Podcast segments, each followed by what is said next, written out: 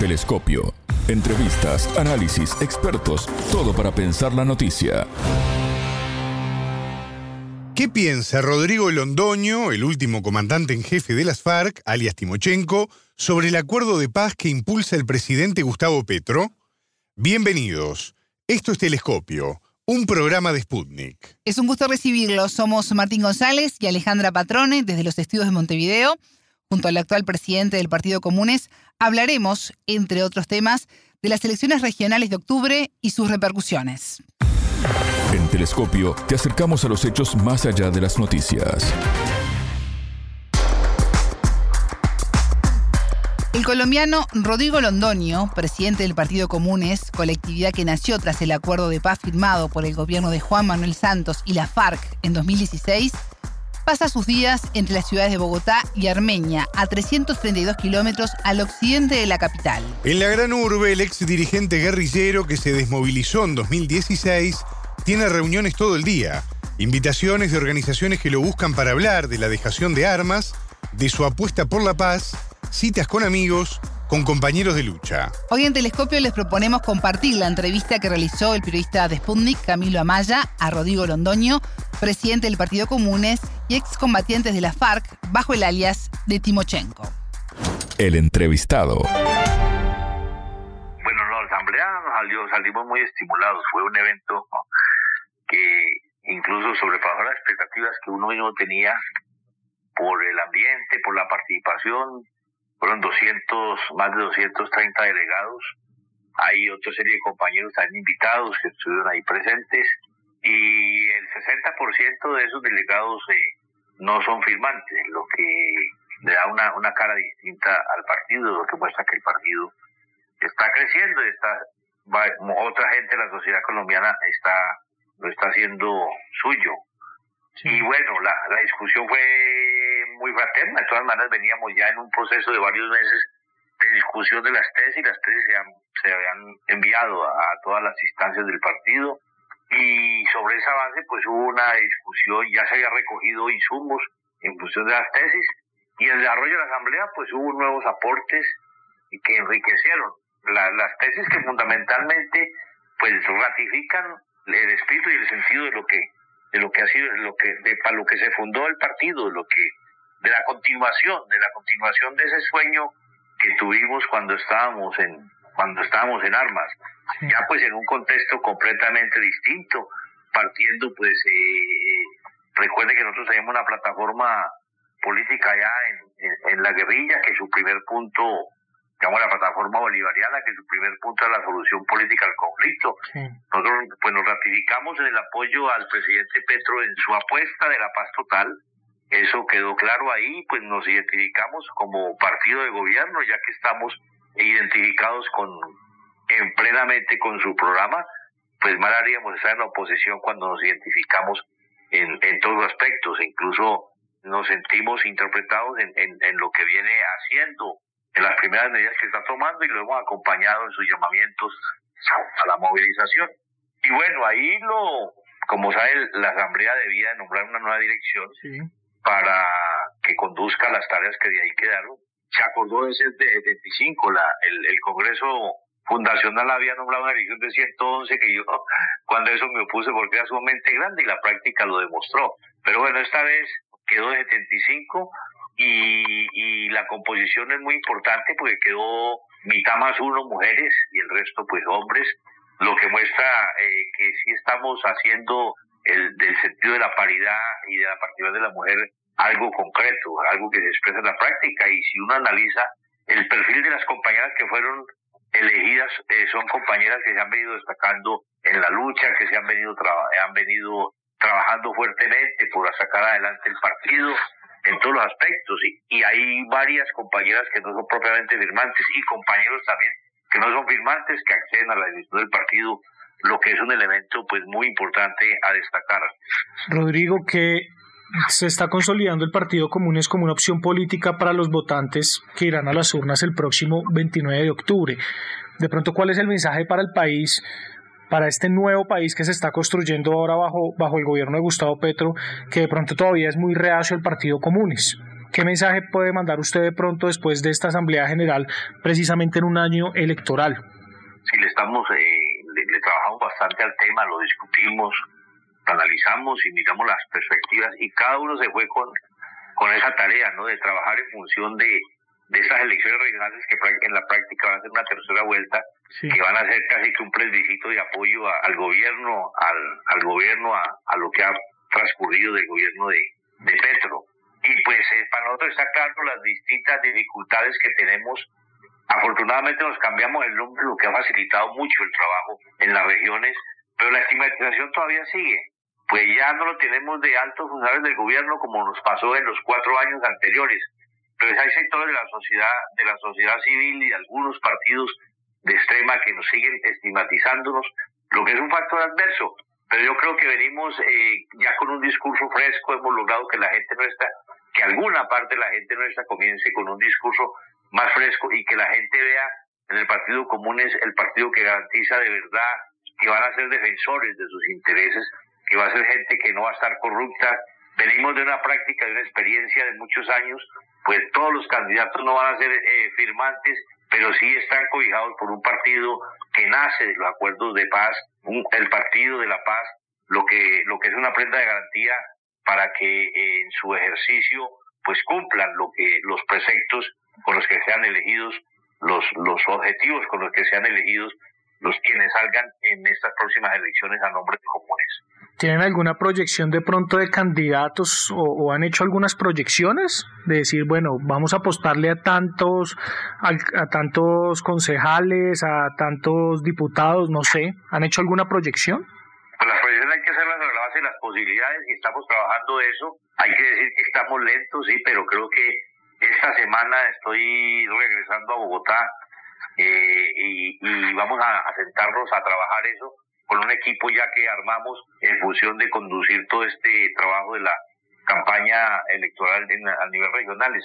Pero cifras por ahora no las tengo así en la cabeza, pero estamos trabajándole en las regiones donde vemos posibilidades. Ok, le cambio un poquito el tema. Hace poquito usted dijo que después de, de que del, de que el lunes 30 de enero pues la Corte Interamericana de Derechos Humanos condenara al Estado colombiano por el por el genocidio de la UP usted dijo que, que le gustaría o que usted solicitaría la decisión de los exintegrantes de, de las ASFARC de solicitar a la JEP que también sean reconocidos como víctimas en el, en el macrocaso de la Unión Patriótica y eso generó mucha polémica. Entonces yo creo que usted me cuente un poco de eso.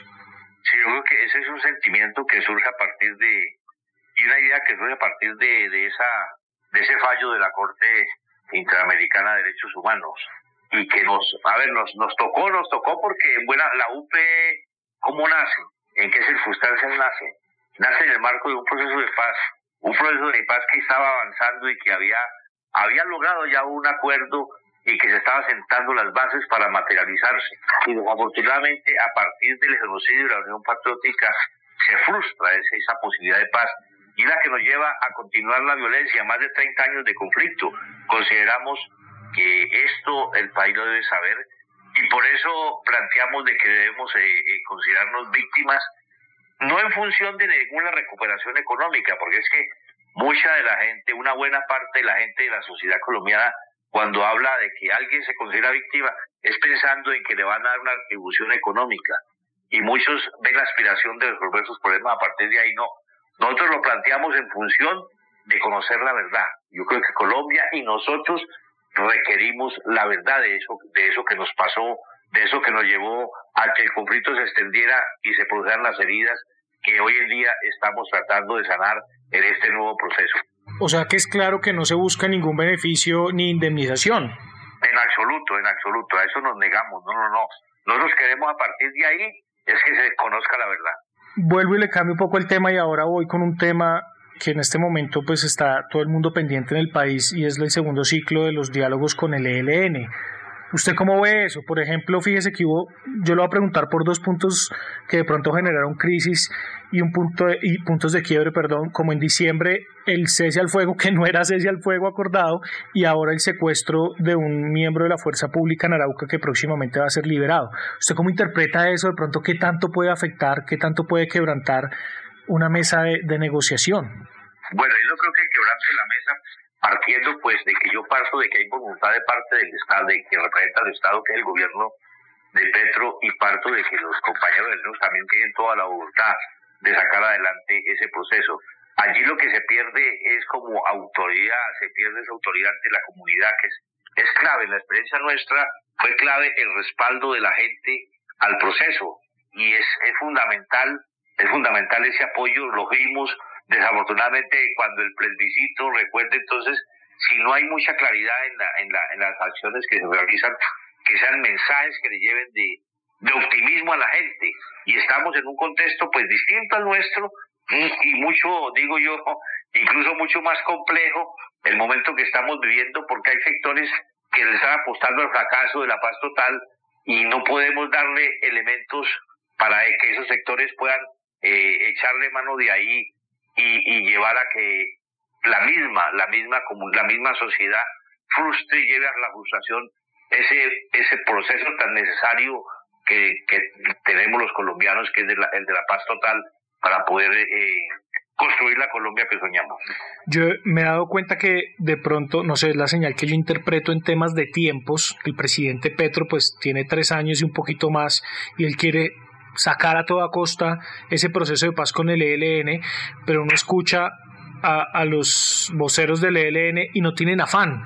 ¿Usted no cree que de pronto esa diferencia de tiempos pueda generar un conflicto en la sociedad? Me refiero a que vaya perdiendo la credibilidad, eso que usted dice de la paz total, que se demore mucho.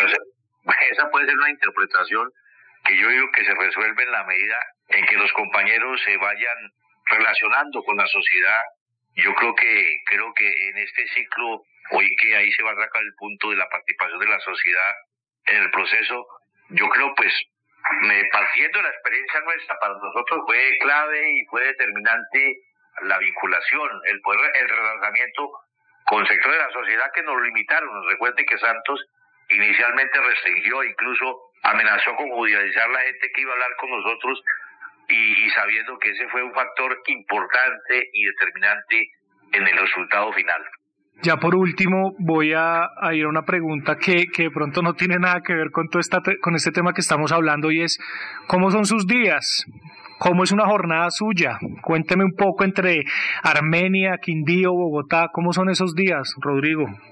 Pues, todos como son como distintos, pues llego a Armenia a ver la familia, a ver el hijo, a, hablar con los amigos, con los compañeros del partido, con la familia, a visitar familiares y a veces descubrir otros que no había todavía descubierto a pesar de que ya llevo varios años por acá.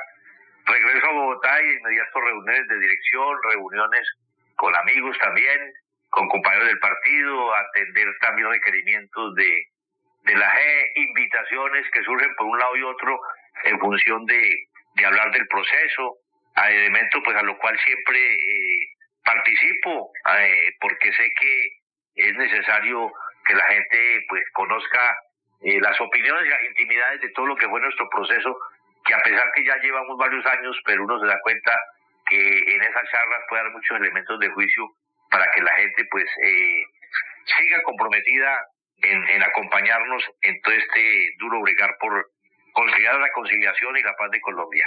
Porque no hay paz total si no se implementa del todo el acuerdo firmado 2016, ¿cierto?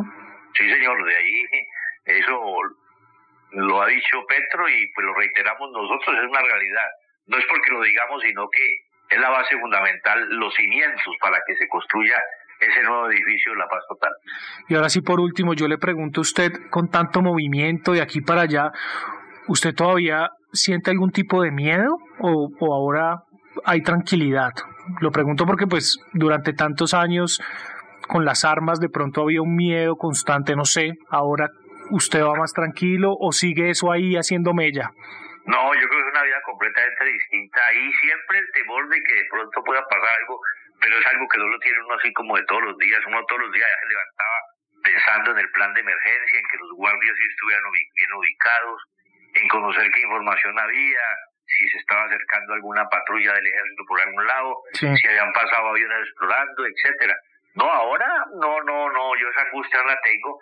Tengo la angustia de, de que los que están en contra de este proceso logre ganar audiencia, hay mucha desinformación, eh, los medios se aprovechan para cultivar ese espíritu de reconciliación que debe haber entre los colombianos, sino más bien se busca la polarización y eso pues sí preocupa, pero no como preocupación personal, sino como preocupación colectiva. Más allá de los titulares, analizamos los temas candentes. La importancia que le da el gobierno de Gustavo Petro a la propuesta de paz total quedó en claro manifiesto durante el discurso de asunción del mandatario el 7 de agosto de 2022. Tenemos que terminar de una vez y para siempre con seis décadas de violencia y conflicto armado, yo diría con dos siglos de guerra permanente, la guerra eterna, la guerra perpetua de Colombia. Se puede, cumpliremos el acuerdo de paz, seguiremos a rajatabla las recomendaciones del informe de la Comisión de la Verdad que nos cuenta de muertos, Depende de desde qué fecha comencemos a contar. Cuando comenzaba a contar la Comisión de la Verdad, contó hasta la fecha 800 mil muertos por la violencia. Este 29 de octubre se realizarán en Colombia las elecciones regionales para elegir gobernadores en los 32 departamentos, así como los diputados de las asambleas departamentales, más de 1.100 alcaldes, concejales y ediles de las juntas administradoras locales. Para profundizar en este tema, entrevistamos al sociólogo colombiano Luis Celis, asesor en posconflicto de la Fundación Paz y Reconciliación. Momento de análisis. En el ordenamiento constitucional colombiano, los gobiernos regionales tienen su propia autonomía para decidir su futuro mediante elecciones eh, directas y universales. Relativamente es un logro reciente, se logró que los eh, alcaldes fueran elegidos por voto ciudadano eh, a finales de los años 80. Antes estas autoridades eran designadas por el presidente de la República. Y luego en la constitución del 91 se logró que las gobernaciones, que son 32, se eligieran igualmente por voto ciudadano. Entonces las elecciones de octubre es la, el ejercicio ciudadano de la elección de las autoridades locales y pues por supuesto que ahí se juega la democracia local, el ordenamiento social eh, en lo más concreto. Entonces vamos a tener elecciones el próximo octubre y por supuesto que esto es un tema muy importante. Pero en un país con tanta violencia y mafias, pues todo esto es, interferido por eh, poderes autoritarios y se exacerba la violencia. En algunas regiones la competencia política está cruzada por la violencia, entonces sí es un gran reto para el gobierno nacional y para toda la sociedad tener unas elecciones democráticas y sin violencia. El sociólogo también se refirió a las repercusiones del reciente secuestro del sargento Liva y Danilo Bravo en las negociaciones entre el gobierno colombiano y el Ejército de Liberación Nacional. En estos días ha sido noticia eh, la captura por parte del ELN de un militar. Hay valoraciones sobre si es un secuestro o no, en tanto que es un militar, pero bueno, independientemente de esa calificación, de si es un secuestro o es una toma de rehenes, pues esperemos que este sargento del ejército que se llama Libe Danilo Bravo, pues recupere la libertad. Este es un hecho más de los cientos que pasan en Colombia cada semana en este conflicto. En este caso estamos hablando del conflicto con el ELN, que esperemos que pueda avanzar de una solución en el marco de la mesa que se desarrolla en este momento en México. Pero hay que insistir en que los hechos de, la, de violencia son múltiples por muchos actores, no exclusivamente el ELN, y que el reto es contar con una sociedad sin violencia. Celis destacó en qué debería enfocarse el gobierno de Gustavo Petro para consolidar en este 2023 la paz total en Colombia. En este 2023 eh, la política de paz total tiene el reto de tomar ritmo, lo cual significa contar con conversaciones con todos los actores armados. Hay como cinco grandes procesos de diálogo y negociaciones que son muy diferenciados. Una negociación política global con el ELN, unas negociaciones con disidencias de la FARC, unos diálogos de sometimiento con mafias fundamentalmente el clan del Golfo. Entonces, en este 2023, eh, la política de paz total que pretende cerrar todas estas violencias tiene el gran desafío de contar con que estos procesos se eh, vayan hacia adelante y que tengamos ya un año de, de, avances en la construcción de los acuerdos. Quizás los acuerdos no se puedan cerrar este año, pero tienen que estar muy establecidos con sus bases y con desarrollos concretos. Guerra, paz, elecciones, migraciones, minorías, los temas candentes en telescopio. El segundo ciclo de los diálogos entre el gobierno y el ELN comenzaron el 13 de febrero en México. Uno de los aspectos más importantes de esta etapa es el cese al fuego de manera bilateral, según dijo a Telescopio el analista colombiano Enich Saumet, experto en temas de defensa, seguridad, convivencia y orden público. Voces expertas.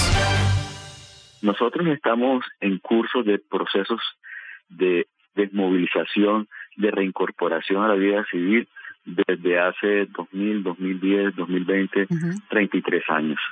En Colombia se ha desmovilizado, bueno, el más reciente, o se han reincorporado, que es la expresión que ellos prefieren utilizar, la FARC, a pesar de pues los problemas conocidos por todos en el desarrollo de ese proceso, pero también se han eh, reincorporado a otras organizaciones en, en su momento, el M19, parte del EPL, el Quintín Lame, la Corriente de Renovación Socialista, el Partido Revolucionario de los Trabajadores. En este momento hay reconocidas por diferentes institutos y organizaciones que se dedican a estudiar el conflicto colombiano 23 grupos armados organizados. De esos 23 grupos armados organizados, dos tienen el carácter de insurgente. Hay unos 10 que hacen parte o que pueden ser identificados como bandas paramilitares o de extrema derecha que no lo son, y el resto de organizaciones, es decir, 10, 12, 9 organizaciones, para el total de 23, disidencias o reincidencias de la FARC. Las disidencias de la FARC, aquellos frentes o columnas que en ningún momento estuvieron de acuerdo con el proceso de paz que se adelantó durante el gobierno Santos y que no hicieron parte del mismo y las reincidencias, bueno, las que lidera el señor Iván Márquez, si todavía está vivo, o su sucesor, si efectivamente falleció. Eso lo ha englobado el gobierno colombiano como paz total. Telescopio. Ponemos en contexto la información. Hasta aquí, Telescopio. Pueden escucharnos por sputniknews.lat. Ya lo saben, la frase del día la escucharon en Telescopio. Todas las caras de la noticia en Telescopio.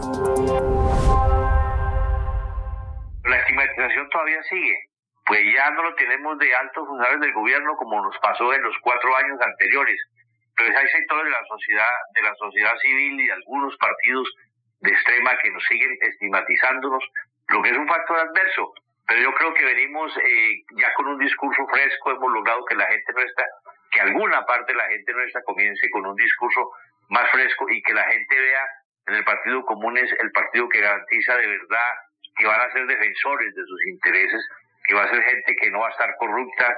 Venimos de una práctica, de una experiencia de muchos años, pues todos los candidatos no van a ser eh, firmantes, pero sí están cobijados por un partido que nace de los acuerdos de paz, el Partido de la Paz, lo que, lo que es una prenda de garantía para que eh, en su ejercicio pues cumplan lo que los preceptos con los que sean elegidos, los, los objetivos con los que sean elegidos los quienes salgan en estas próximas elecciones a nombre de comunes. Telescopio, un espacio para entender lo que sucede en el mundo.